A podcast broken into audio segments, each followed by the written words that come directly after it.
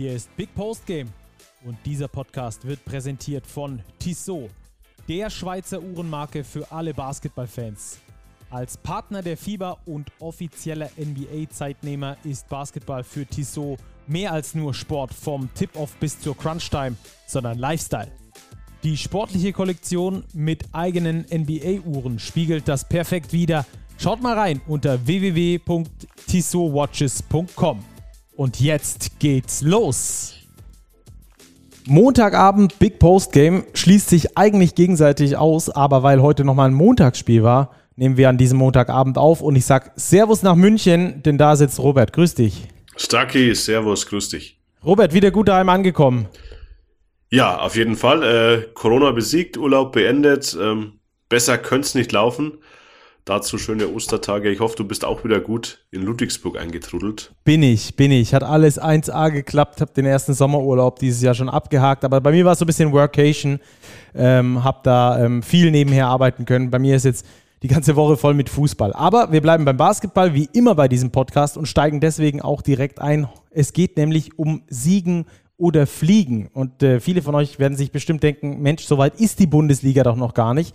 Stimmt genau.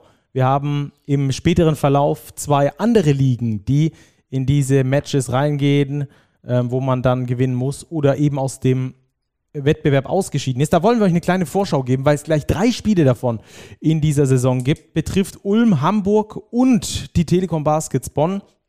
Dazu später mehr. Erstmal reiten wir durch die Liga und wir hatten heute eigentlich noch einen Gast geplant. Der ist uns leider aus Termingründen abhanden gekommen für dieses Mal. Wir hoffen mal, dass wir ihn dann nächstes oder übernächstes Mal dabei haben. Das wird sehr interessant. Mehr wollen wir dazu erstmal nicht verraten, aber deswegen jetzt erstmal Bundesliga. Danach wird es international und dann geht es wie immer natürlich in die Tissot Overtime.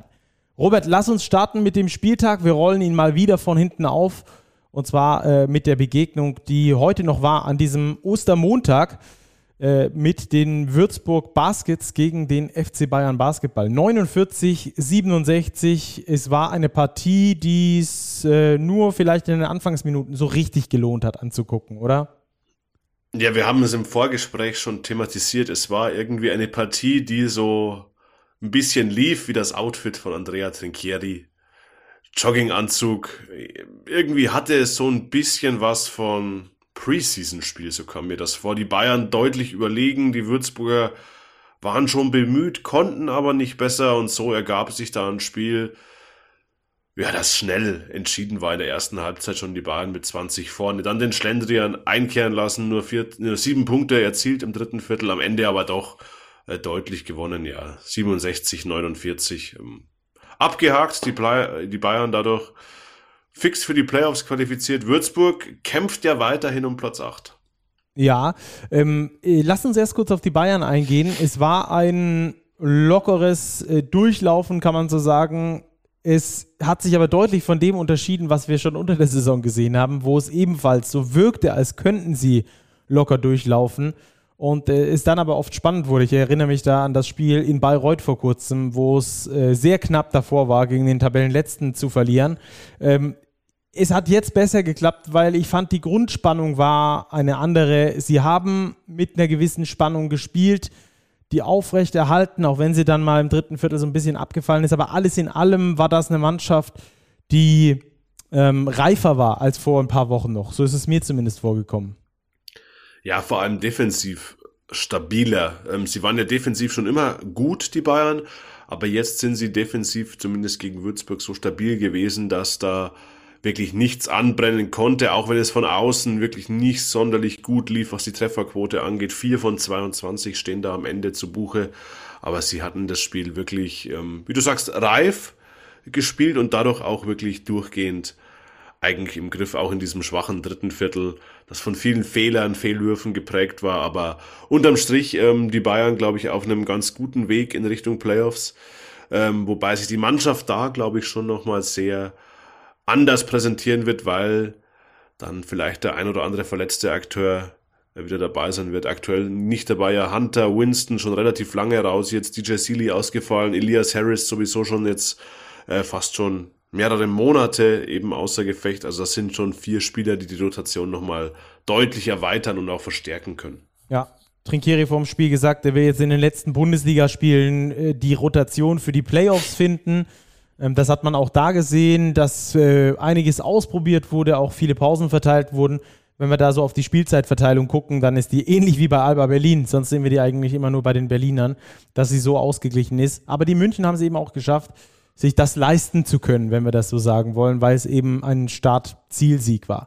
Ähm, lass uns noch über zwei Personalien kurz sprechen von den Bayern. Paul Zipser in Madrid Starting Five gespielt, in Würzburg jetzt Starting Five gespielt. Ich glaube nicht, dass wir uns der Illusion hingeben müssen, dass wir Paul Zipser auch in den Playoffs irgendwie ähm, als, als Starting, als äh, Starting Five Spieler sehen, zumindest in den Spielen, wo es dann wirklich drauf ankommt.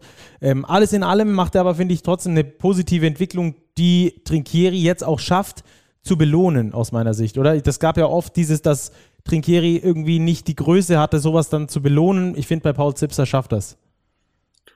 Ja, ich finde es auch schön, dass Paul Zipser wieder mehr spielt. Das war ja ein ziemliches Auf und Ab. Er war vor einigen Monaten häufig ähm, in der Starting Five und hat auch generell viele Minuten gesehen. Dann gab es Wochen, in denen er auf einmal gar nicht gespielt hat. Jetzt spielt er wieder deutlich häufiger, hat jetzt in 20 Minuten sechs Punkte erzielt das ist ordentlich und ich glaube, es geht für Paul Zipser einfach darum, wirklich in kleinen Schritten sich immer weiter nach vorne zu arbeiten, wieder an alte Form heranzutasten. Ähm, das dauert. Ich glaube, er weiß es. Alle Beteiligten wissen das, dass es einfach dauert. Ähm, umso wichtiger, glaube ich, ist die Spielpraxis.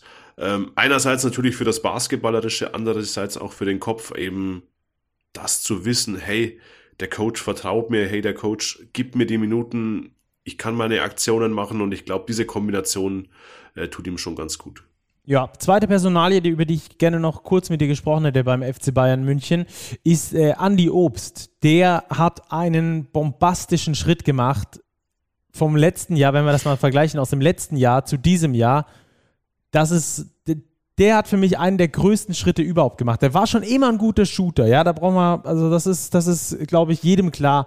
Aber er kommt immer mehr in diese Creation rein, dass er auch die äh, Lücken, die durch seinen Scharfschützentum ähm, oder durch seine, durch seine wunderbare ähm, äh, Distanzschussqualität, dass die Lücken, die dadurch entstehen, ähm, dann auch immer besser genutzt werden können. Und zwar nicht nur von ihm selber, sondern halt auch durch Assists, beispielsweise auf die Big Man, ähm, wenn dann zwei rauskollapsen oder so. Ja, absolut. Äh, Andy Obst ist ähm, die positive, ich will nicht sagen Überraschung, weil was er kann, weiß jeder, aber die, diese positive Entwicklung im Bayern-Kader in der Saison, ganz klar. Also er hat sich verbessert in vielerlei Hinsicht. Du sprichst es an, äh, Ballhandling Creation, ähm, das auf jeden Fall. Er hat jetzt immer mehr das Auge für den Mitspieler. Er hat auch in seinem Zug zum Korb massiv zugelegt und wo er sich am meisten verbessert hat, meiner Ansicht nach, ist die Verteidigung. Und das sieht man ähm, in der Bundesliga nur bedingt, aber vor allem auf europäischem Niveau. Dort war er in der letzten Saison ganz häufig die Schwachstelle, die, die vom Gegner ausgemacht wurde. Er wurde attackiert und das ist jetzt überhaupt nicht mehr der Fall. Er kann seine Gegenspieler vor sich halten und dieses Gesamtpaket, das er jetzt liefert, dieser Wurf, gepaart mit seinen anderen Fähigkeiten macht ihn schon zu einem extrem wertvollen Spieler äh, für die Bayern und auch, ich glaube, wenn wir schon Richtung Sommer blicken, für die deutsche Nationalmannschaft.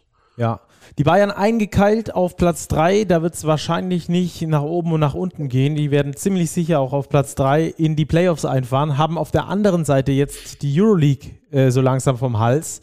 Ähm, heißt also, jetzt ist Zeit, etwas zu basteln, etwas zu entwickeln nochmal ähm, die ganze Geschichte auf die BBL-Rotation runterzubrechen. Ähm, eben wegen den, der 6 plus 6 Regel, die es ja so in der Euroleague nicht gibt. Ähm, und, und da ganz neu für sich äh, am Kader nochmal zu schleifen. Das sind jetzt genau die Wochen, die dem FC Bayern bleiben, um sich auf die Playoffs äh, vorzubereiten. Ich glaube, das kann man so sagen, oder? Genau so ist es. Darum Erste Mal in dieser Saison, wo sie richtig dran schrauben können. Genau, also sie haben in der kommenden Woche am Freitag das letzte Euroleague-Spiel zu Hause gegen Jalgiris Kaunas.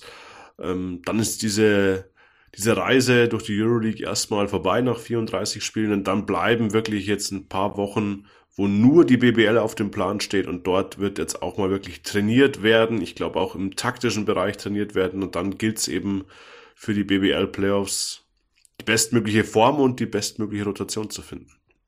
So, dann lass uns noch kurz über die äh, Würzburg Baskets sprechen. Die haben in den letzten beiden Spielen jeweils nicht die 50-Punkte-Marke geknackt. Gegner müssen wir aber auch dazu sagen, war Alba Berlin und FC Bayern Basketball. Also knüppeldicker Spielplan. Davor haben sie 106 gemacht in Bamberg. Das musst du auch erstmal machen.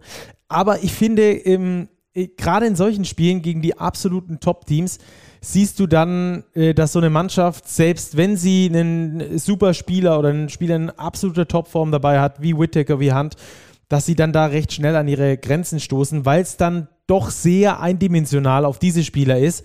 Und die beiden sind gut, sind sehr gute Spieler, ich will dir nichts wegnehmen, und sind auch ähm, in einer starken Form, aber gegen eine Bayern-Defense machen sie ja zusammen 16 Punkte. Ich glaube, das spricht dann doch sehr deutlich für sich, und zwar 16 Punkte aus 21 Würfen. Hm. Ja, ähm, du sprichst es an, Whittaker und Hunt, natürlich die Achse des Guten für die Würzburg Baskets, aber natürlich, wenn du diese beiden Spieler schaffst, aus dem Spiel zu nehmen, wie es Alba und wie es auch die Bayern getan haben, dann wird's extrem schwierig. Dennoch sollten wir nicht Äpfel mit Birnen vergleichen. Äh, nee. Würzburg und Alba Bayern, das sind vor allem finanziell wirklich zwei komplett verschiedene Ligen. Ich glaube, die Würzburger haken diese beiden Spieler jetzt ab. Es ist im Rennen um die Playoffs eigentlich nichts passiert. Sie stehen immer noch auf Platz 8, dort wo sie auch am Ende der Saison hinwollen. Und jetzt geht's eben weiter mit wichtigen Spielen für sie. Ähm, in Kreilsheim, das ist so ein Spiel, wenn du in die Playoffs willst, das solltest du holen. Und ich glaube, da könnten sie große Schritte machen, weil wenn sie da jetzt einen Sieg holen und die Konkurrenz beispielsweise aus Bamberg spielt jetzt gegen Ludwigsburg und München als nächstes, nicht die einfachsten Aufgaben, da könnten sie jetzt in den nächsten ein, zwei Spieltagen wirklich einen großen Schritt machen in Richtung Platz 8 und nicht falsch verstehen an der Stelle. Ich habe gar nicht erwartet, dass die da jetzt gegen Bayern oder Alba äh, große Sprünge machen. Aber man sieht, finde ich, genau gegen solche Mannschaften diese Eindimensionalität der Mannschaft, dass die halt sehr stark auf diese beiden Spieler setzt. Die beiden Spieler haben auch noch die ähnlichen Waffen zur Verfügung, ihren guten Halbdistanzwurf. Und äh, gegen Top-Teams wie Bayern und Alba kommt das dann halt extrem raus, weil die genau diese Waffen wegnehmen können und dann hast du plötzlich ein stumpfes Schwert. Ähm, das wollte ich nur damit sagen. Aber du hast natürlich recht, dass wir die Mannschaften nicht miteinander vergleichen müssen oder können, ist 100% klar. Trotzdem ähm, finde ich, dass in solchen Spielen das dann immer ähm, im Besonderen rauskommt. Würzburg nach wie vor Top-Saison ähm, und mit Chancen auf die Playoffs, wie du es gesagt hast. Okay, wo machen wir weiter? Ähm, wollen wir dann das, das Kurzzeit-Live-Spiel vom, vom Sonntagabend machen? Berlin gegen Göttingen. Ja, auf jeden Fall. Das, glaube ich, nimmt sich in der Analyse relativ wenig. Ähm, die Berliner gewinnen am Ende doch ungefährdet gegen die Göttinger. 91, 78. Ja, breite Minutenverteilung, ähnlich wie bei den Bayern. Und ja, es ist einfach doch eine andere Qualität, die Alba Berlin aufs Parkett schicken kann, als die BG Göttingen, ähm, die das gut gemacht haben, vor allem in der ersten Halbzeit, die Berliner wirklich lange geärgert mit guten Wurfquoten, mit intelligenten Abschlüssen, die sie sich da herausgespielt haben, vor allem in Korbnähe, aber unterm Strich war dann der Berg zum Erklimmen doch zu hoch. Ja, Mark Smith, so ein bisschen die tragische Figur dieses Spiels, der hat ja im Hinspiel in, Gö äh, in Göttingen in der Liga, als Göttingen Alba Berlin äh, eine ihrer zwei Saisonniederlagen zugefügt hat, 33 Punkte aufgelegt. Also der hat gegen Alba schon mal einen rausgehauen und war auch da drauf und dran, wieder einen rauszuhauen, bis er dann in der zweiten Halbzeit das zweite unsportliche Foul bekommen hat ähm, dass man kann auch beide so als, als genau dieses unsportliche Foul äh, auch geben. Also keine Kritik da an den Schiedsrichtern. Es war so ein bisschen unglücklich. Äh, es war diese Zehntelsekunde, in der du äh, nicht nachdenkst, sondern reagierst. Gab dann Zupfer am, am Arm von Ben Lammers im Fastbreak und damit das zweite unsportliche Foul. Ähm, das erste unsportliche Foul hat er nach hinten ausgeschlagen. Es sah mir jetzt auch nicht so aus, als hätte er den Gegner treffen wollen. Es war eher so ein fühlen, wo ist der Gegner und trifft ihn dann aber unglücklich am Hals. Ähm, damit Mark Smith raus und damit dann die Göttinger Chancen auch äh, dahin geschwommen. Trotzdem glaube ich, dass er wieder einer dieser Entdeckungen ist von Raul Mors und ich weiß nicht, ob Göttingen nächstes Jahr noch mit ihm planen kann. der spielt vor allem gegen die guten Mannschaften äh, richtig stark auf und, ähm, und äh, könnte der nächste sein, der den Schritt zu einer größeren Mannschaft äh, aus Göttingen wagen kann. Könnte ich mir zumindest vorstellen. Ist nicht auszuschließen, glaube ich. Ja, ist nicht auszuschließen. Auch brutale Dreier getroffen, natürlich. Den vor der Halbzeit fast vom Mittelkreis. Ähm, der, der hat schon das nötige Selbstbewusstsein. Ähm, dazu, ähm, ja, die Göttinger am Schluss dann einfach so ein bisschen die Luft ausgegangen. Aber trotzdem mit einer, mit einer ordentlichen Partie. Ich glaube, die brauchen sich auch da nicht grämen. 13 Punkte Niederlage bei Alba Berlin, das ist völlig in Ordnung. Ähm, weiterhin Platz 6 in der Liga, haben noch ein Spiel weniger als die MHP-Riesen. Ähm, gleich viele Niederlagen schon, zwei Spiele weniger sogar. Ähm, also Göttingen nach wie vor auf einem Top-Kurs. Andererseits müssen sie natürlich aufpassen, dass die Konkurrenz sie nicht noch alle auffrisst. Also die sind gerade in so einem kleinen, in so einem kleinen Zwiespalt zwischen wir gucken nach oben, vielleicht geht noch irgendwas in Richtung Platz 4 und uiuiui, ähm, wir könnten auch noch auf Platz 9 rutschen, haben wir ja letztes Jahr erst so gemacht. Hm, so ist es, aber die Konkurrenz auf den Plätzen 8, 9 und 10 ähm, hat ihnen ja den Gefallen getan und auch verloren, Würzburg, Rostock und Bamberg, was den Göttingern gewiss äh, nicht unrecht ist. Ja, die haben jetzt die nächsten Spiele ein bisschen knackig unterwegs mit Oldenburg. Da äh, könnten sie in Richtung Statement äh, Platz 4 was machen, genauso wie das Spiel danach, dann am Wochenende gegen die MHP-Riesen Ludwigsburg ähm, und dann noch gegen die Rostock Seawolves. Also gegen drei direkte Playoff-Kontrahenten. Danach geht es dann gegen Braunschweig, Chemnitz, Würzburg wieder ein bisschen entspannter zur Sache, bevor es dann Bayern und Bonn werden in den Spieltagen am vorvorletzten und am vorletzten Spieltag. Also das die BG Göttingen, die in Berlin unterliegt. Ähm, machen wir weiter, oder? Wenn wir schon bei den Rostock Seawolves, wenn wir sie gerade schon erwähnt haben, die haben auch noch gute Chancen auf die Playoffs, nur nicht, wenn sie so spielen wie gegen den Tabellenvorletzten. Ich glaube, da hätten sich die Rostocker ein bisschen mehr ausgerechnet in einem Heimspiel gegen die abstiegsbedrohten Skyliners, die aber wirklich ein exzellentes Spiel gemacht haben. Ich glaube, das müssen wir gleich auch noch thematisieren. 77-99 äh, heißt es am Ende aus Rostocker Sicht. Ja, ähm, schon ein Rückschlag im Kampf um die Playoff-Plätze. Da hätte man wirklich einen Schritt machen können, weil eben Würzburg verloren hat, weil Bamberg verloren hat. Ähm, aber ja, es hat nicht sollen sein. Die Wurfquoten waren ein bisschen zu schwach, vor allem im Vergleich eben zu den Skyliners, die vor allem von außen ja wirklich ähm, gegen Ende des dritten Viertels äh, richtig Feuer gefangen haben. Mhm. Vor allem einer, der als allerletzter, als allerletzte Patrone geholt wurde. Ja, Jordan Theodore ist tatsächlich zurück in Frankfurt und hat gespielt, als wäre er nie weg gewesen. 26 Punkte, 8 Assists, ein einziger Turnover. Ja, er ist jetzt doch der Leader, den die Frankfurter gebraucht haben im Abstiegskampf. Fragezeichen, ob es sich auszahlen wird, das werden wir sehen. Ähm, aber er hat auf jeden Fall seine Qualität sofort ähm, unter Beweis gestellt. Ja, und auch die Mitspieler besser gemacht. Sieht man vor allem bei Tess Robertson zum Beispiel. Der hat äh, die drittbeste Punktausbeute in dieser Saison gegen Rostock aufgelegt. Ähm, der profitiert natürlich extrem von so einem kreierenden Point Guard, der selbst gefährlich ist, der aber dazu natürlich auch noch 8 Assists verteilt, 26 Punkte, 8 Assists von Jordan Theodore. Ähm, galt eigentlich nicht als der allersicherste Schütze. Also wir müssen mal gucken, wie sich das entwickelt, ob der da jetzt äh, in Russland, wo er hergekommen ist, ähm, ob der da überhaupt, äh, ob, ob, ob der sich dort so krass entwickelt hat kann ich mir auf seine alten Tage nicht vorstellen oder ob das jetzt einfach mal zur Abwechslung ein gutes Spiel war. Also wie nachhaltig das Ganze ist, das will ich nur damit sagen. Das müssen wir abwarten. Jedenfalls hat er den Frankfurtern einen großen Boost gegeben und ähm, mit diesem Boost, ich will es nicht, ich will's nicht äh, verschreien, aber wäre dann doch noch schon noch was drin in dieser Saison, Robert, oder? Ja, äh, da ist auf jeden Fall noch was drin. Also wenn wir auf die Tabelle blicken, sind die Frankfurter zwar aktuell noch auf Abstiegsrang 17, aber nur einen Sieg hinter den Basketballlöwen Braunschweig, zwei Siege hinter dem Syntanix MBC, der da auch gewaltig hinten reinrutscht noch aktuell.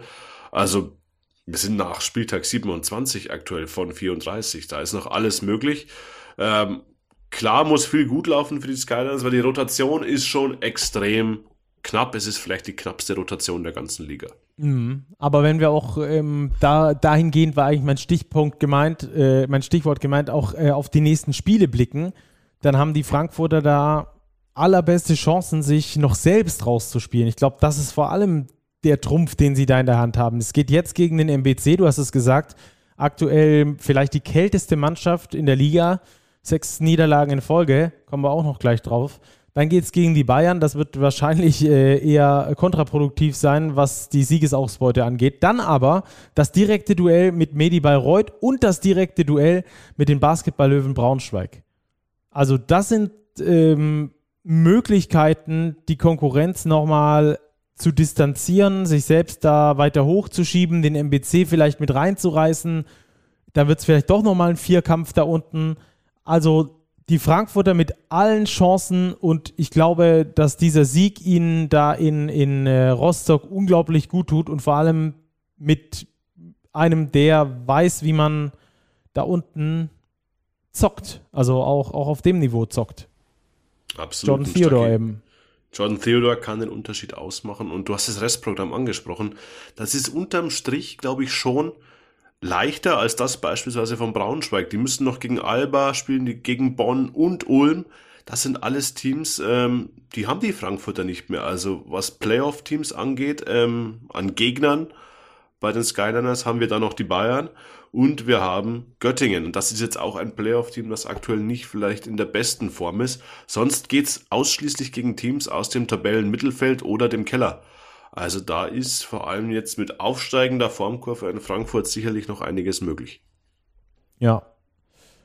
Gut, äh, hätten wir das abgehakt für die, für die Rostocker. Klar, ähm, die sind erstmal froh, die, die Liga zu halten. Äh, trotzdem geht es für die natürlich auch noch ein bisschen weiter nach oben. Man äh, ist dann ja auch nicht ganz anspruchslos.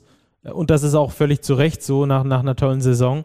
Die sind dran, die knabbern da an den Playoffs. Die sind einen Sieg nur hinter den Würzburg Baskets, zwei hinter Ratio vor allem Ulm, die beide auf Platz 7 und Platz 8 stehen. Also die sind da noch richtig nah dran ähm, und können das tatsächlich noch äh, schaffen. 13 Siege, 14 Niederlagen, Platz 9 für die Rostock Seawolves. Wenn wir dann so ein bisschen weiter runter gucken, um genau zu sein, einen Platz, dann ist da aktuell ein Team, das zumindest nach den letzten Spielen so scheint, als ob es gerade die Playoffs verspielt, nämlich Brose Bamberg. Die Diva der Liga. ähm, Woche für Woche. Ähm, es, es ist und bleibt mir ein Rätsel, diese Mannschaft von Brose Bamberg. Ähm, ja, kassieren 109 Punkte in Heidelberg, verlieren 109 zu 100. Ja, und äh, ja, du sagst es, sie sind drauf und dran, die Playoffs wirklich zu verspielen. Auch hier im Blick vielleicht auf die nächsten Spiele. Sie spielen jetzt gegen Ludwigsburg und dann in München. Das sind keine einfachen Aufgaben, wenn die beiden verloren gehen. Stehst du 13, 17 nach 30 Spielen, dann wird das schon wirklich eng und ach, mit dieser Konstanz, beziehungsweise nicht vorhandenen Konstanz, ähm, weiß ich auch nicht, ob eine Playoff-Teilnahme verdient wäre. Mhm. Gerade wenn wir auf die Defensive schauen, im letzten Spiel gegen die Würzburg Baskets haben sie 106 zu Hause gefressen. Jetzt fressen sie 109 in Heidelberg. Ähm, ich kann mich daran erinnern, als Aaron, äh, als ähm, ähm, oder in Amiel. Dankeschön. Ich hatte es gerade die beiden Anfangsbuchstaben vertauscht und bin nicht mehr drauf gekommen. Oren Amiel äh, eingetroffen ist in Bamberg, hat er sich ein defensiv orientiertes Team äh, gewünscht oder zumindest gesagt, die Defensive neu zu strukturieren. Das war natürlich äh, vor über einem Jahr, aber trotzdem ähm, ganz ohne Defense hat er sicher, glaube ich, auch nicht geplant. Nee, hat er nicht geplant, aber dieses Roster, so wie es aktuell sich darstellt, ähm, hat seine Stärken schon eher in der Offensive als in der Defensive. Also wenn wir an Gerald Simmons denken, ein klarer Scorer, äh, Bohatschik als Shooter, Spencer Reeves als Offensivspieler, ähm, da ist schon viel nach vorne ausgerichtet, weniger nach hinten. Und das müssen die Bamberger unbedingt in den Griff bekommen, ähm, um jetzt in den nächsten Wochen in die Spur zu kommen und vielleicht auch so einen Bonussieg mal einzufahren gegen Ludwigsburg, gegen München, um diese Scharte jetzt auch wieder auszuwetzen, diese Pleite in Heidelberg, die du dir im Playoff-Rennen eigentlich nicht leisten darfst. Ja, vor allem im letzten Viertel dann wieder 32 Punkte kassiert, an einem letzten Viertel, in dem es um wirklich viel geht. Für die, für die Bamberger geht es um richtig viel. Ähm, da ist es wirklich, ähm, ja, äh, nicht zu empfehlen und äh, Bamberg hat es trotzdem getan. Ähm, ich glaube, äh, es gab da auch eine Frist bis äh, Ostern, die von Michael Stoschek, dem, dem ähm, Alleineigner der Bamberger, äh, gestellt wurde, dass da eine neue Gesellschafter Struktur auf die Beine kommen soll. Ich habe bisher noch nichts darüber gehört. Wie war, hast du irgendwas gehört noch? Nee, da ist relativ Stille, zumindest in der Öffentlichkeit. Ähm, ja. Werden wir im Auge behalten. Ja, also wird sich bestimmt in den nächsten paar Tagen ähm, dann auch was Näheres ergeben. Ähm, so viel also zu Bamberg. Und äh, lass uns noch kurz über die Heidelberger sprechen. Äh, die dürfen wir, glaube ich, auch lobend erwähnen. Die haben jetzt drei in Folge gewonnen. Die standen ja auch schon so halb im Abstiegskampf. Sie waren nie so richtig drin, aber auch nie richtig weg davon. Haben es jetzt aber geschafft, äh, sich durch diese drei Siege da gut rauszuspielen. Und das, ist, das bringt ja diese Enge der Tabelle mit sich.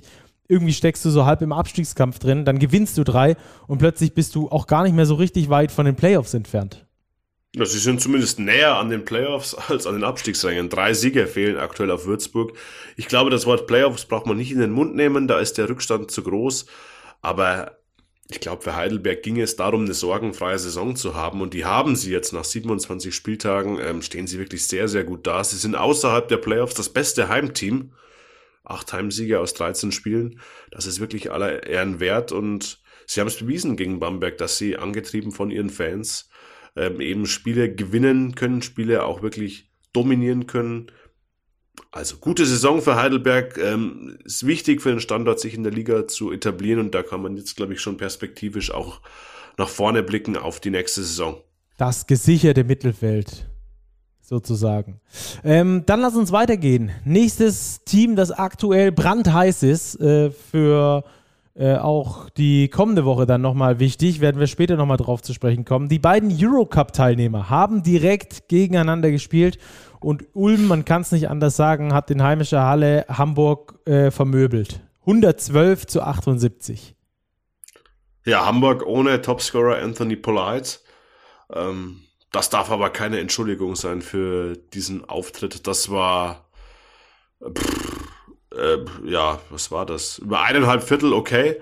Und dann eigentlich völlig äh, den Faden verloren Mitte des zweiten Viertels. Äh, Ulm ist davongezogen und ja, mit kleinem Kader hat Hamburg einfach massiv die Energie gefehlt. Ähm, man muss hoffen, dass es jetzt unter der Woche im Eurocup besser aussieht, denn da heißt es wirklich siegen oder fliegen. Da geht es um alles und nichts. Mhm. Da werden wir, wie gesagt, gleich nochmal drauf zu sprechen kommen. Wir können kurz noch das Restprogramm der Hamburger angucken. Da geht es gegen Alba, gegen Heidelberg, gegen den MBC, Kreilsheim, die Chemnitz Niners und die Braunschweiger. Ähm, ich glaube, das ist ein angenehmes Restprogramm, wo noch der ein oder andere Sieg rausspringen sollte. Aktuell stehen sie bei zehn Siegen. Dann sind sie auch äh, komplett safe. Aktuell stehen sie 10, 18. Vor der Saison hätten sie sich das natürlich ganz anders vorgestellt. Ähm, aber you never know. Manchmal passiert es halt so, du hast es angesprochen, dünner Kader. Ähm, auch in der aktuellen Big übrigens. Könnt ihr gerne lesen im aktuellen Magazin in der 127 gibt es einen sehr langen Artikel von unserem Kollegen Rupert Fabig, äh, sehr gut zu lesen, ähm, über die Probleme bei den Hamburgern in dieser Saison, wo sie herkommen und wie sie gelöst werden können. Sehr, sehr äh, lesenswertes Ding da auf jeden Fall. Dann seid ihr rundum informiert über die Veolia Towers Hamburg. Ähm, lass uns doch kurz über die Ulmer sprechen. Ich habe gesagt, eines der heißesten Teams aktuell in dieser Liga, Platz 7. Ich glaube, da geht noch mehr nach oben. Ich finde, die Ulmer spielen einen sehr runden Basketball. Es macht echt Spaß, den zuzugucken. Ähm, schwerer Anfang und äh, sehr starkes äh, Saisonende bisher. Ja, genauso, glaube ich, kann man es zusammenfassen. Und ich bleibe bei meiner Meinung aus der letzten Folge. Für mich sind die Ulmer aktuell nach dem Top 3 Trio Berlin, Bonn, München das viertbeste Team der Liga. Und gegen die willst du auf keinen Fall in den Playoffs spielen. Und sollten die irgendwo zwischen Platz 6, 7, 8 landen, könnte das richtig unangenehm für einen der Großen werden. Und sollten die auf Platz 4 oder 5 landen, dann wird es eine knifflige Angelegenheit für den jeweils anderen. Da wäre ich mal wirklich gespannt. Also ich glaube, gegen Ulm, wenn du dir eine Mannschaft aussuchst aus dem Platz 4 bis Platz 14, dann würde ich mir die Ulmer aussuchen, die ich rausstreiche als Streichkandidat, gegen die ich auf keinen Fall spielen möchte. Wen, wen würdest du nehmen? Ja, ich glaube, da führt kein Weg an den Ulmern vorbei. Ja. Ludwigsburg ist auch noch eklig zu spielen immer, aber ich glaube, die Ulmer, die sind runder irgendwie aktuell. Die haben sich richtig gefunden. ja, lass mal so stehen, oder? Sie haben sich gefunden und sie haben wirklich eine gute Qualität im Kader. Sie haben Jago dos Santos, sie haben einen Bruno Caboclo, ähm, sie haben einen Fedor Sukic, der ein exzellentes Spiel gemacht hat. Juan Nunez äh, entwickelt sich wirklich prächtig. Äh, Tommy Klepper ist es immer für äh, Punkte von außen gut. Also das ist schon ein guter Mix, den die Ulmer hier haben. Ja, Nunez übrigens auch mit einem ultimativ geilen Dank gegen Wobo. Huiuiuiui. Mit aufs Poster genommen. Hätte ich, äh, das ist so ein, so ein Layup, wo du denkst, gut, den macht halt der Nunez immer mit, mit links diesen Layup. Und dann dankt er ihn plötzlich über Wobo drüber. Das war schon schön anzusehen. Könnt ihr den Top 10 sehen, in, diesem, in dieser Woche auf Platz 1 gelandet und das völlig zu Recht. Ähm, so, lass uns weitergehen. Oldenburg gegen Bonn, da hatten ja viele gedacht, das wird ein richtiger Knaller. Wurde es auch. Also Oldenburg hat sich richtig gut gewehrt. Am Schluss waren die Bonner die bessere Mannschaft, aber auch, weil bei Oldenburg sowohl Dwayne Russell als auch äh, Tanner Leisner gefehlt haben. Also zwei entscheidende Männer.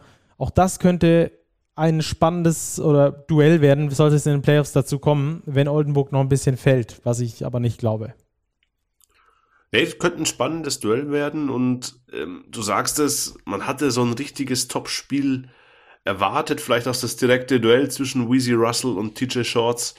Ähm, dazu kam es jetzt leider nicht. TJ Shorts auch für seine Verhältnisse eher mit einem ruhigen Abend, 13 Punkte, 8 Assists.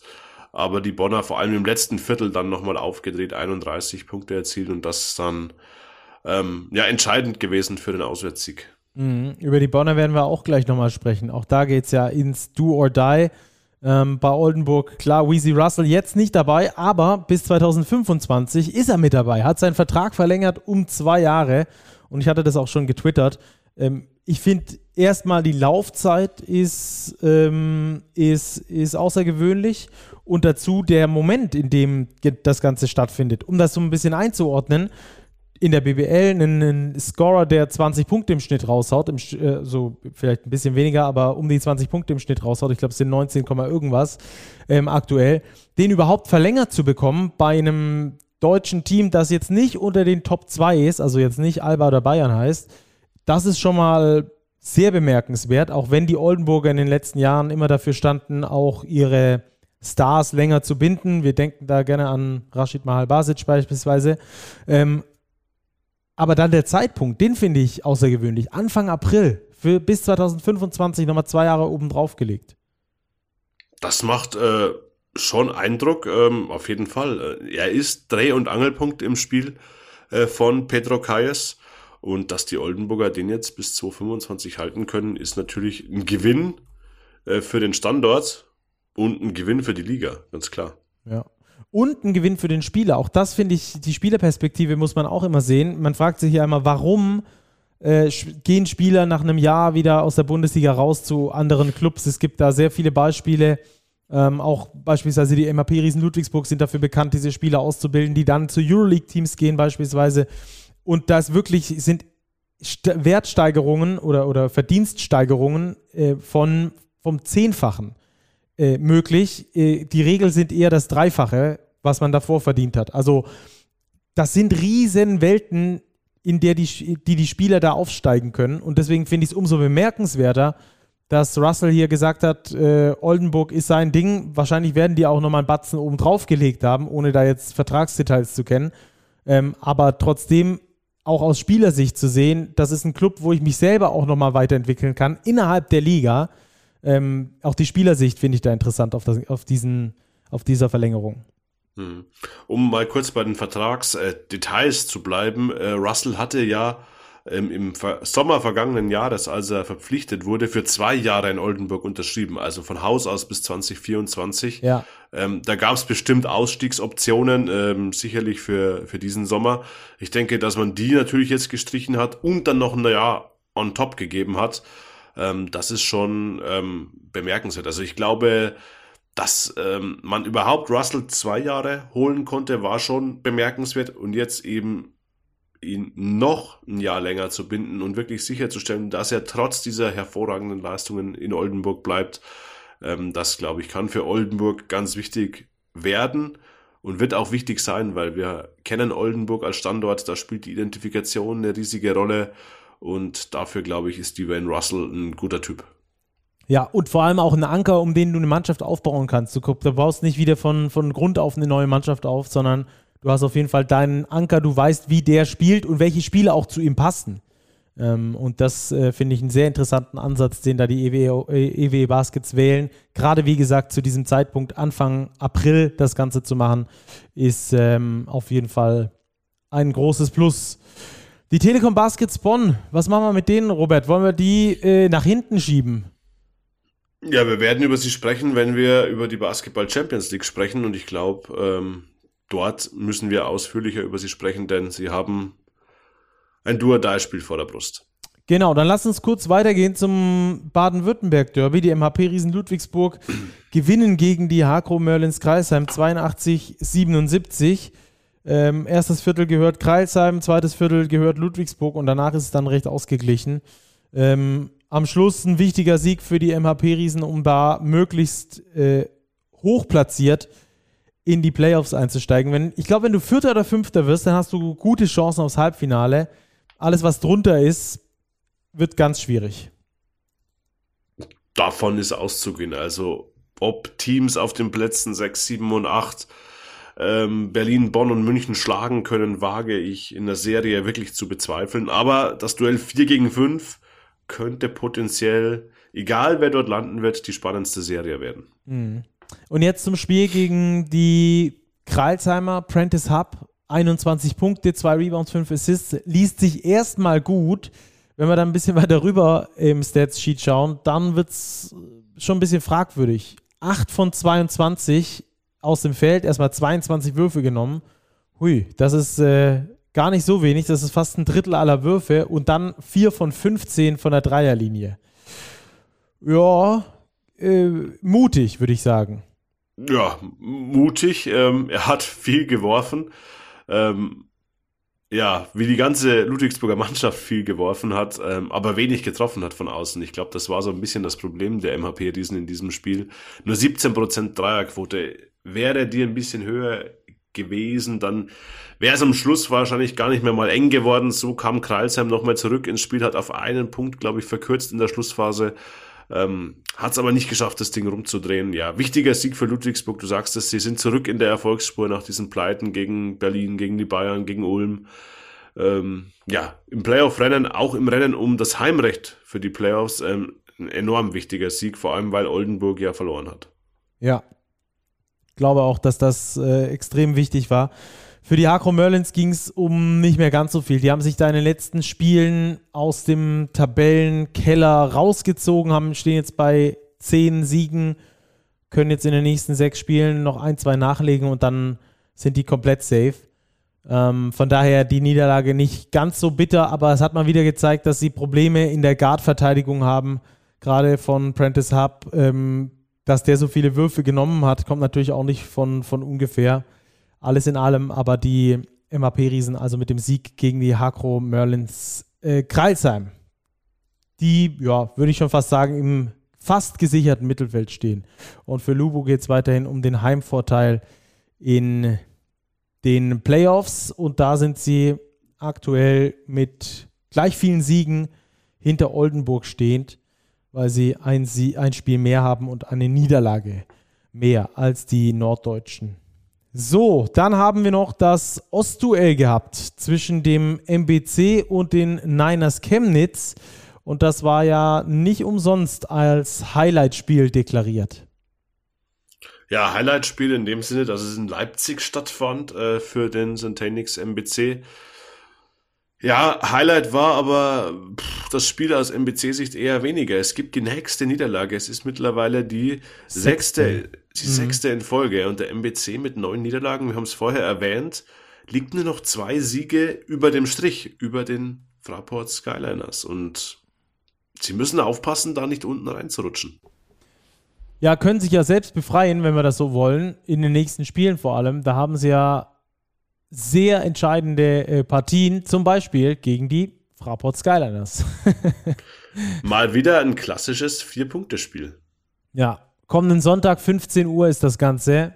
Der MBC bei den Fraport Skyliners. Die können entweder die Frankfurter ähm, sehr nah an den Abgrund stoßen oder komplett selber ähm, am letzten Seil hängen, das dann da aus vier besteht und zwei davon werden abrutschen. Ähm, das wird sich mit in diesem Spiel entscheiden. Also das ist auf jeden Fall ein sehr, sehr entscheidendes Spiel da für den MBC. Vor allem, weil es dann hinten raus auch nochmal ein bisschen unangenehmer gegen Ulm geht beispielsweise, gegen Ludwigsburg, gegen aktuell starke Heidelberger und auch gegen Oldenburg. Also der MBC hat eine klasse Saison gespielt bis vor sechs Spielen. Wir müssen jetzt gucken, dass sie nicht zu weit in diesen Strudel geraten. Chemnitz müssen wir auch erwähnen. Die haben wie viele Spiele in Folge verloren? Ich weiß es gar nicht mehr ganz genau. Auf jeden Fall haben sie diese Siegesserie jetzt durchbrochen.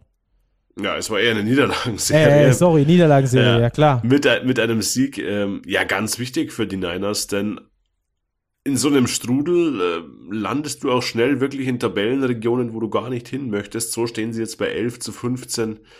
Ja, im viel zitierten, gesicherten Mittelfeld. Ähm, mal wieder richtig gut. Kevin Jebo, sollten wir erwähnen, 21 Punkte erzielt, 5 Rebounds. Ähm, ja, war eine solide Vorstellung der Niners beim MBC. Nicht mehr, nicht weniger, aber ich glaube, es war einfach mal wichtig, wieder fürs Selbstvertrauen hier einen Sieg mitzunehmen. Mhm. Dominik Lockhart äh, ist für mich immer die Blaupause ähm, eines, eines Rollenspielers. Der spielt fast 28 Minuten, macht 0 Punkte, hat aber einen Plus-Minus-Wert von plus 16 und ist damit maßgeblich beteiligt am Erfolg der Niners Chemnitz da in diesem Highlight-Spiel in Leipzig. Also ganz wichtig für die Niners und ein ähm, bisschen ja, hart für den MBC, der jetzt da unten nochmal zurück in die Spur finden muss in diesem in diesen letzten Spielen da in der Bundesliga. So, ähm, dann hatten wir auch ein Do-or-Die-Spiel, war es schon fast, ähm, zwischen dem Basketballlöwen Braunschweig und Medi Bayreuth. Ein ultimativ wichtiges Spiel, das am Schluss Braunschweig für sich entscheidet. Ja, auch eins der vier Punkte-Spiele, die wir in der letzten Woche ja thematisiert hatten. Ein verdienter Heimsieg der Basketball-Löwen Braunschweig. Es war ja so das Spiel der Teams, ähm, das eine kann zu Hause nicht gewinnen, das andere kann auswärts nicht gewinnen. Braunschweig hat den Trend durchbrochen. Bayreuth bleibt auswärts sieglos, ja. 101 zu 89. Ähm, es war insgesamt zu wenig, was Medi Bayreuth ähm, dort geliefert hat. Das muss man einfach so sagen. Sie waren der richtigen Richtung unterwegs die letzten Wochen, aber das war jetzt einfach wirklich ein bisschen zu wenig. Mir war es auch ein bisschen zu viel Hero Ball von Childress, von Ahmed Hill, äh, auch von Otis Livingston und das reicht dann unterm Strich eben nicht gegen eine Braunschweiger Mannschaft, die Chilson Bango zurück hatte, deutlich mehr Breite jetzt dadurch im Kader hatte, auch eine Präsenz unterm Korb und ja, einen ganz wichtigen Sieg gelandet hat im Kampf um den Klassenerhalt. Ja, damit nämlich der direkte Vergleich bei den Basketballlöwen Braunschweig plus drei Siege Vorsprung vor Medi Bayreuth. Das bedeutet also, dass Bayreuth viermal öfter gewinnen müsste als Braunschweig in diesen letzten verbliebenen sieben Spielen. Angenommen, Braunschweig gewinnt null ab jetzt, müsste Medi noch vier aus sieben gewinnen. Und das Restprogramm ist auch nicht das allereinfachste bei, bei, bei Medi Bayreuth, oder? Nee, auf gar keinen Fall. Und ich glaube, wir dürfen auch nicht davon ausgehen, dass Braunschweig alle Spiele verliert. Äh, ganz im Gegenteil. Mit äh, Chilson Bango, den sie zurückhaben, jetzt unterm Korb, ähm, sind sie wirklich deutlich besser unterwegs. Und sie spielen noch gegen Göttingen, gegen Frankfurt, gegen Würzburg, gegen Hamburg. Das sind allesamt Spieler, in denen sie nicht chancenlos sind. Ähm, und Bayreuth, das müssen wir auch sehen. Sie spielen jetzt als nächstes gegen Bonn auswärts. Das ist vielleicht eine der schwierigsten Aufgaben in der gesamten Liga. Dann haben sie noch Alba Berlin. Ähm, also da jetzt die nötigen Siege zu holen. Du sagst, es müssen ja vier mehr sein. Es reichen ja nicht vier Siege alleine, sondern vier Siege mehr als die Basketball-Löwen Braunschweig. Also das wird schon extrem, extrem schwer und ich befürchte, dass es nicht reichen wird für Medi Bayreuth. Wir ja. haben es gesagt vor wenigen Wochen, sie müssen die drei nächsten Spiele gewinnen, unter anderem das gegen Braunschweig, das haben sie jetzt nicht geschafft. Daher glaube ich, ist es sehr, sehr wahrscheinlich, dass Bayreuth der erste Absteiger der Saison sein wird. Ja. Wir wollen noch niemanden beerdigen, der noch nicht tot ist, aber, aber, aber ähm, es wird zunehmend unwahrscheinlicher. Es muss jetzt wirklich ein Wunder her in Bayreuth, dass da sich nochmal was komplett auf links dreht. Ähm, genau, das also zu Medi Bayreuth und äh, Braunschweig haben wir, glaube ich, auch schon entsprechend thematisiert. Mit äh, Bango jetzt deutlich besser dabei. Ein Sieg vor Platz 17 vor den Fraport Skyliners. Ähm, auch das wird nochmal eine ganz haarige Angelegenheit da zum Schluss. Aber alles in allem wird es auch da nochmal auf den direkten Vergleich ankommen. Die beiden spielen ja noch gegeneinander. Wird auf jeden Fall auch nochmal eine spannende Geschichte. Ähm, das hatten wir also und dann ähm, war es das schon mit diesem BBL-Spieltag. Ich glaube, dann haben wir alle Spiele abgehakt, oder? Wenn ich das richtig sehe. So Nicht, dass wir eins vergessen wie das letzte Mal. No, Gottes und, Willen. und ähm, dann heißt es natürlich, die BBL läuft weiter, auch unter der Woche. Es gibt ein paar Nachholspiele, zum Beispiel das zwischen Alba bei den Niners Chemnitz, äh, Göttingen spielt gegen Oldenburg, Bamberg gegen Ludwigsburg. Also das sind auch wirklich ähm, entscheidende Spiele oder maßgebliche Spiele für beispielsweise den Kampf um die Playoffs, während es dann am Wochenende erst so richtig äh, wieder Fahrt aufnimmt. Dann unter anderem mit Göttingen, Ludwigsburg, also für die auch ganz entscheidende äh, Wochen, genauso wie Frankfurt gegen den MBC, das hatten wir schon thematisiert. Und Bayern, Bamberg wird es dann am Sonntagabend geben im Kurzzeit-Live-Spiel. Das erstmal zur BBL. Jetzt brauchen wir nur noch die Starting Five des Spieltages, bevor wir dann reinstarten können in Richtung Europa. Robert, du hast dir Gedanken gemacht. Wen haben wir dieses Mal? Ja, ich glaube, es ist wenig überraschend, dass wir auf der 1 Jordan Theodore haben. Entscheidender Mann beim Sieg der Skyliners in Rostock. 26 Punkte, 8 Assists, ein Turnover. Er muss in jedem Fall rein, genauso wie Fedor Sugic. 25 äh, Punkte aufgelegt. Wir haben ihn vorher ein bisschen unter den Tisch fallen lassen ähm, beim Blowout-Sieg der Ulmer gegen Hamburg. 9 von 10 aus dem Feld geworfen in nur 19 Minuten ähm, eine bärenstarke Vorstellung äh, von Fedor Sugic. Ähm, die beiden haben es ein bisschen geschafft, ähm, Eric Washington aus der Starting Five zu verdrängen. Aber wir haben noch einen Heidelberger im Angebot. Ähm, der kommt später. Auf der 3 haben wir, haben wir Carsten Tada äh, von den Telekom Baskets Bonn, der Captain mit 18 Punkten, 6 von 7 aus dem Feld. Äh, Topscorer seiner Mannschaft beim doch wichtigen Auswärtssieg in Oldenburg. Und jetzt kommt der Heidelberger auf der 4, Max Ugrei 25 Punkte aufgelegt, ähm, nur ein Fehlwurf aus dem Feld, 8 von 8 von der Freiwurflinie, 6 Rebounds, 3 Assists, kein einziger Turnover, 33er Effektivitätswert bei einem Sieg gegen Brose Bamberg, zwei entscheidende Dreier getroffen, jeweils zum Ende des Viertels. Also er war ein Unterschiedsspieler bei diesem Sieg. Und dann, wir hatten in dem letzten Spiel Chilson Bango von den Basketball-Löwen Braunschweig 16 und 8 aufgelegt in nur 16 Minuten ähm, und ja, ganz wichtige Akzente gesetzt zum Sieg im Vier-Punkte-Spiel für die Basketball-Löwen gegen Medi. Wunderbar, dann haben wir das also abgehakt. Der BBL-Spieltag ist damit in den Büchern. Und dann gehen wir über zum internationalen Wettbewerb. Denn wir haben unsere Folge nicht umsonst Siegen oder Fliegen genannt. Das ist gleich dreimal der Fall unter der Woche im europäischen Vereinsbasketball. Das heißt also, drei Mannschaften, drei deutsche Mannschaften sind noch vertreten. Es könnten nach dieser Woche null sein. Und äh, wo, wo, wollen wir anfangen? Beim Eurocup oder in der Basketball Champions League, Robert? Vielleicht gehen wir es chronologisch an. Das wäre der Eurocup Dienstag. Das ist der Tag des Erscheinens dieses Podcasts. 18 Uhr. BC Prometei gegen die Violia Towers Hamburg. Duo-Die-Spiel im Eurocup. Und zwar, da wird wie man sich vorstellen kann, nicht in der Ukraine gespielt. Prometei kommt ja ursprünglich aus der Ukraine, sondern dieses Spiel findet in Riga statt, in Lettland. Die kriegen dort also ein Dach über den Kopf, tragen dort ihre Spiele aus und jetzt geht es also dort auch gegen die Veolia Towers Hamburg, die, wir haben es schon angesprochen, in der Liga ordentlich eine auf die Mütze bekommen haben. Wie stehen denn die Chancen gegen Prometei aus deiner Sicht, Robert? Schwierig, schwierig. Ich glaube, die Hamburger sind in jedem Fall äh, Außenseiter. Prometei ist ein Team, das man, glaube ich, leicht unterschätzt, wenn man nur so auf den Namen guckt. Ah ja, BC Prometei, Ukraine, okay.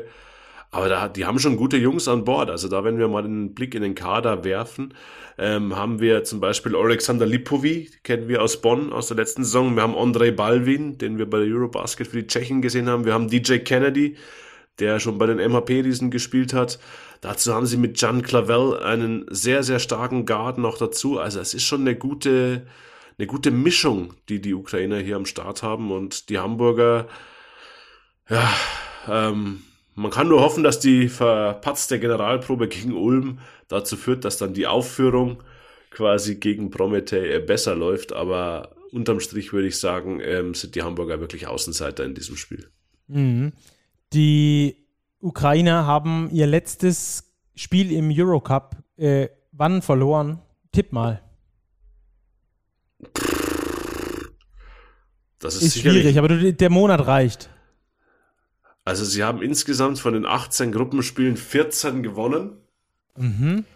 Dann haben sie im November das letzte Mal verloren. You're damn right. Nee, im Dezember, 6. Dezember, ah. sorry. Aber 30. November war das Spiel gegen Ratio Farm Ulm, das sie verloren haben, 106 zu 105. Ähm, aber seit dem 6. Dezember 2022 haben sie im Eurocup nicht mehr verloren. Ähm, macht jetzt die Chancen für Hamburg nicht wirklich besser, ähm, da gegen den äh, Erstplatzierten aus der Gruppe A zu spielen. Alles in allem ähm, ist es aber nach wie vor im Eurocup ein Do-or-Die-Spiel. Es gab jetzt 18 Spiele in der Gruppenphase. Wir haben das schon mehrfach hier angesprochen und auch so ein bisschen äh, in Zweifel gezogen, dieses System. Aber 18 Spiele, äh, die sie gespielt haben, die Mannschaften in der, in der Hauptrunde. Und die ab jetzt, ab diesem Achtelfinale, geht es also nur noch im Do-or-Die-Modus. Wenn du also ein gutes Spiel erwischen solltest, angenommen, die Hamburger erwischen das beste Saisonspiel und treffen 50% Dreier, dann kann das Ding äh, richtig knapp werden. Und das haben wir letzte Saison schon mal gesehen, bei Ulm übrigens, gegen Juventud Badalona. Ja, absolut. Also in Dual Die spielen, das kostet zwar drei Euro ins Phrasenschwein, ist wirklich alles möglich. Und ähm, du sagst es, du brauchst einen guten Tag. Ähm, es ist jetzt nicht so, dass Prometei das ein Team, das absolut unschlagbar ist für die Hamburg Towers. Äh, das glaube ich auch nicht. Also Chancen sind definitiv da. Es muss vieles gut laufen, klar. Ähm, aber es ist nicht ausgeschlossen, dass das passiert. Ja, bin ich bei dir. Also die Daumen sind gedrückt für unsere Hamburg Towers. Äh, unsere sage ich deswegen, weil sie hier aus der Bundesliga kommen und wir deswegen natürlich den deutschen Vertretern da die Daumen drücken. Das Ganze also am Dienstag um 18 Uhr in Riga, das hatten wir schon betont. Ähm, anders es aus bei Ratio Farm Ulm, denn die spielen zu Hause um 19.30 Uhr und zwar am Mittwoch.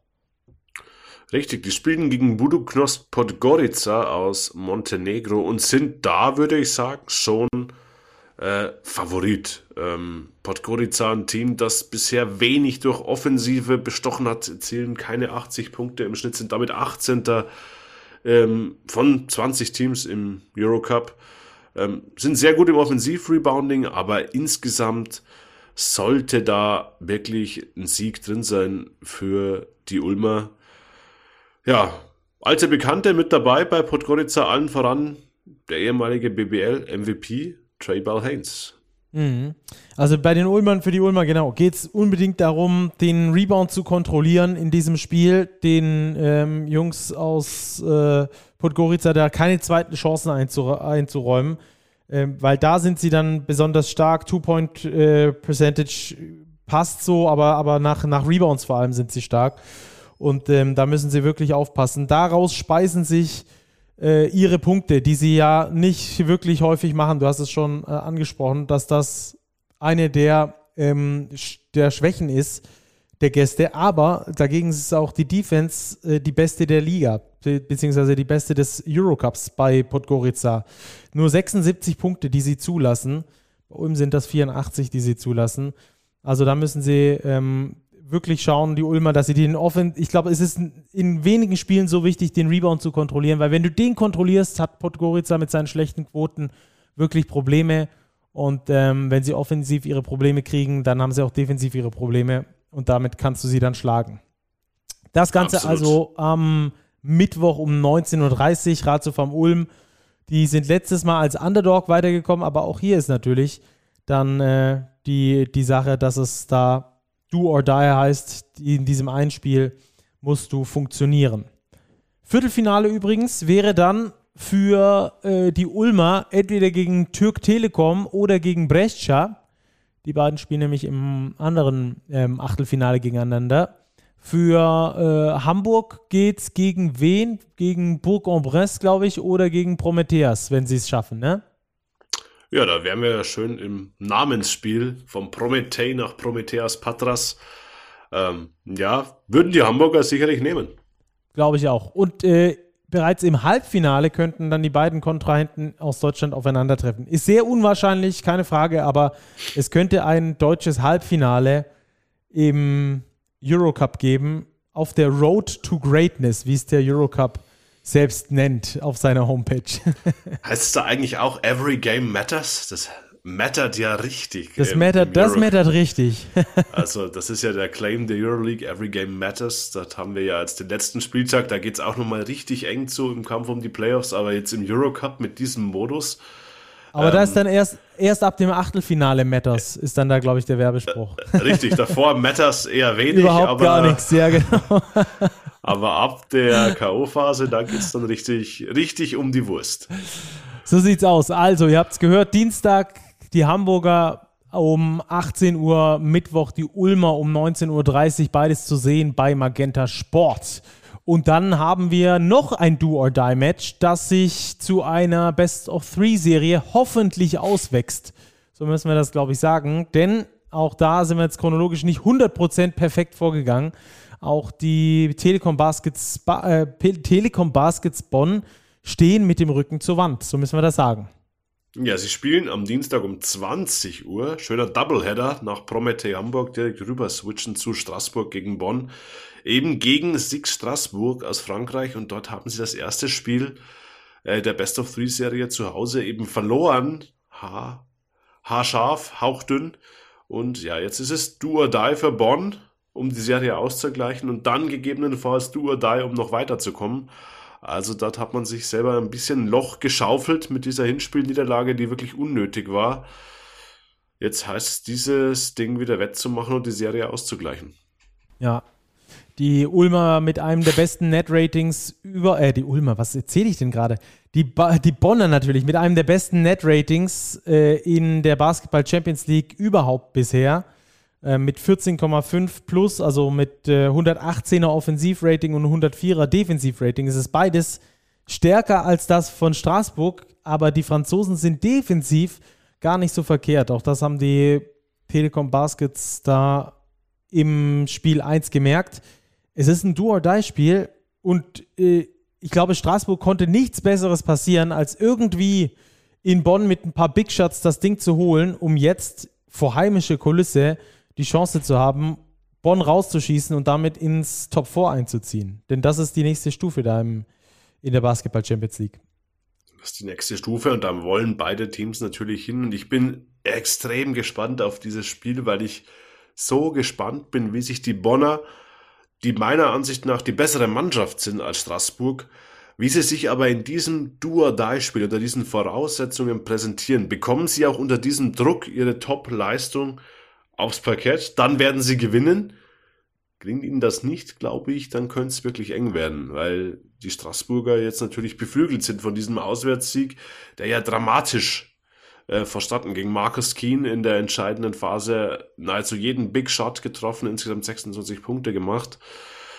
Ähm, also der Druck liegt eindeutig mehr bei den Bonnern und ich bin extrem gespannt, wie sie mit dem umgehen werden. Ja, das kann schon fast so ein, so ein ähm, Saisonänderungsschalter sein, glaube ich. Wenn du solche Spiele überstehst, wenn du da jetzt tatsächlich ins äh, Final Four einziehen solltest, der Basketball Champions League, weil du diese beiden Druckspiele äh, gewonnen hast, dann kann das nochmal so einen unglaublichen Boost geben zu der eh schon guten Saison von den Bonnern.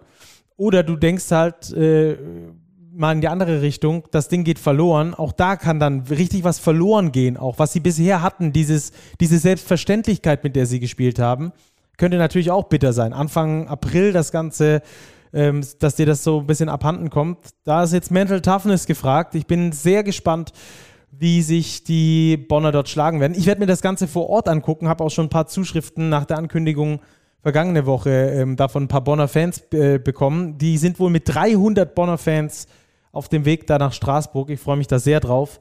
Ähm, von mir ist das ja so gute zwei Stunden oder so. Wir sind zu zweit vor Ort.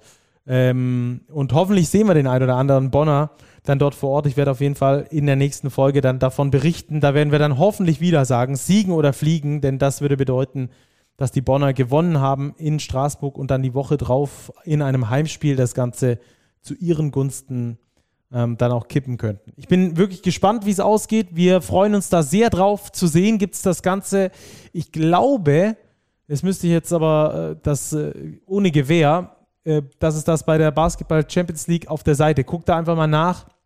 Ich glaube, dass es das nicht mehr bei YouTube gibt, ähm, das Spiel for free, aber es gibt es bestimmt irgendwo anders. Hier googelt der Chef noch selbst. Moment, wir schauen das auf jeden Fall nach für euch, dass wir da nicht, euch nicht im Stich lassen wo man das ganze Ding angucken kann. Robert, du äh, googelst hoffentlich nebenher auch schon. Selbstverständlich, Stucky. Sehr gut. Es gab nämlich die Basketball Champions League immer auf äh, YouTube zu sehen. Das hat jetzt aber gewechselt, soweit ich weiß, auf dieses äh, Basket 1893 oder wie das heißt. You know what I mean? Das wird dann in der kommenden Saison ja übrigens auch besser, wenn die Basketball Champions League auf dein zu sehen sein wird. Ähm, dort hat man dann wieder BBL und eben die Champions League unter einem Dach. Immerhin, die Euroleague läuft ja weiterhin äh, beim Magenta Hier, Sport. Zack, ich hab's. Courtside 1891. Da könnt ihr das angucken. Ihr könnt auch einfach auf die Basketball Champions League Seite gehen und dann auf das Spiel klicken. Dann wird das da rechts oben angezeigt. Watch on und dann gibt es da Courtside 1891. Müsst ihr euch kurz einen Account machen. Dann könnt ihr das Ding aber umsonst und for free angucken. Ähm, das wird aber, wie gesagt, ab der nächsten Saison besser, hast du äh, gut erkannt. Da läuft das Ganze dann bei Dein. Wir drücken die Daumen für Bonn, wir drücken die Daumen für Ratiofarm Ulm und für die Veolia Towers Hamburg, dass wir auch in der nächsten Woche noch drei Bundesligisten als Teilnehmer haben im internationalen Wettbewerb. So, Robert, und dann steigen wir jetzt noch ein in die Basketball Champions League der Jugend und damit auch in die Tissot Overtime. Denn auch in der BCL Youth gibt es ja was zu vermelden in dieser Woche und vor allem was zu gucken. Ja, irgendwie das Pendant zum Adidas Next Generation Tournament der Euroleague findet jetzt ja die Youth Basketball Champions League statt in der Türkei, ähm, unter anderem mit dem Jugendprogramm der MHP Riesen Ludwigsburg. So sieht's aus. In Bursa wird das Ganze ausgespielt. Die MHP-Riesen Ludwigsburg schicken da die Porsche BBA hin. Das ist äh, die Jugendakademie. Zum allerersten Mal in der Geschichte wird es dieses Turnier geben. Da konnten sich äh, Teams für anmelden, die auch sonst in der äh, Basketball Champions League unterwegs sind und die auch keine Chance haben, beim Adidas Next Generation Tournament äh, mitzuspielen. Und entsprechend sind die MHP-Riesen Ludwigsburg bzw. die Porsche BBA Ludwigsburg mit äh, Ritas aus Litauen, mit Tofas, also mit der, äh, mit der gastgebenden Mannschaft, mit Bneni Herslia aus Israel und mit Lenovo Teneriffa in einer Gruppe und werden das Ganze dann äh, ausspielen. Unter anderem noch dabei Uni Kacham, äh, nee, UKAM Murcia ist noch mit dabei, Hapoel Jerusalem ist noch mit dabei, ähm, Nürnberg aus Tschechien und so weiter und so fort. Und ähm, ihr könnt das Ganze gucken auf YouTube, deswegen sind wir auch gerade eben so ein bisschen durcheinander gekommen. Auf YouTube, einfach auf der FIBA-Seite, FIBA Europe-Seite. Da werden alle Spiele gezeigt. Da könnt ihr von 9 Uhr morgens bis, Robert, du hast es vorher gesagt, ich glaube. Ja, ja, bis, bis, bis um 18 Uhr die Hamburg Towers spielen. Genau, und dann um 20 ich, Uhr die Telekom Baskets Bonn gucken. Richtig, also es gibt einen Dienstag vollgepackt mit Basketball. Solltet ihr euch auf keinen Fall entgehen lassen, das Ganze. Sehr interessant und äh, damit verabschieden wir uns dann, würde ich sagen, auch äh, diese Woche. Von euch, Big Post Game, hat Spaß gemacht, Robert. Danke für deine Zeit. Ja, ich sag danke für deine Zeit, Stacki, und an alle Hörer, ja, schaut viel Basketball. Das ist ja immer unser Standard zur Verabschiedung und bleibt sportlich. So machen wir's. Lasst uns vor allem eine Bewertung da, schreibt uns eure Meinung. Wir sind immer sehr interessiert am Dialog. Macht's gut, bis bald. Wir hören uns. Ciao, ciao.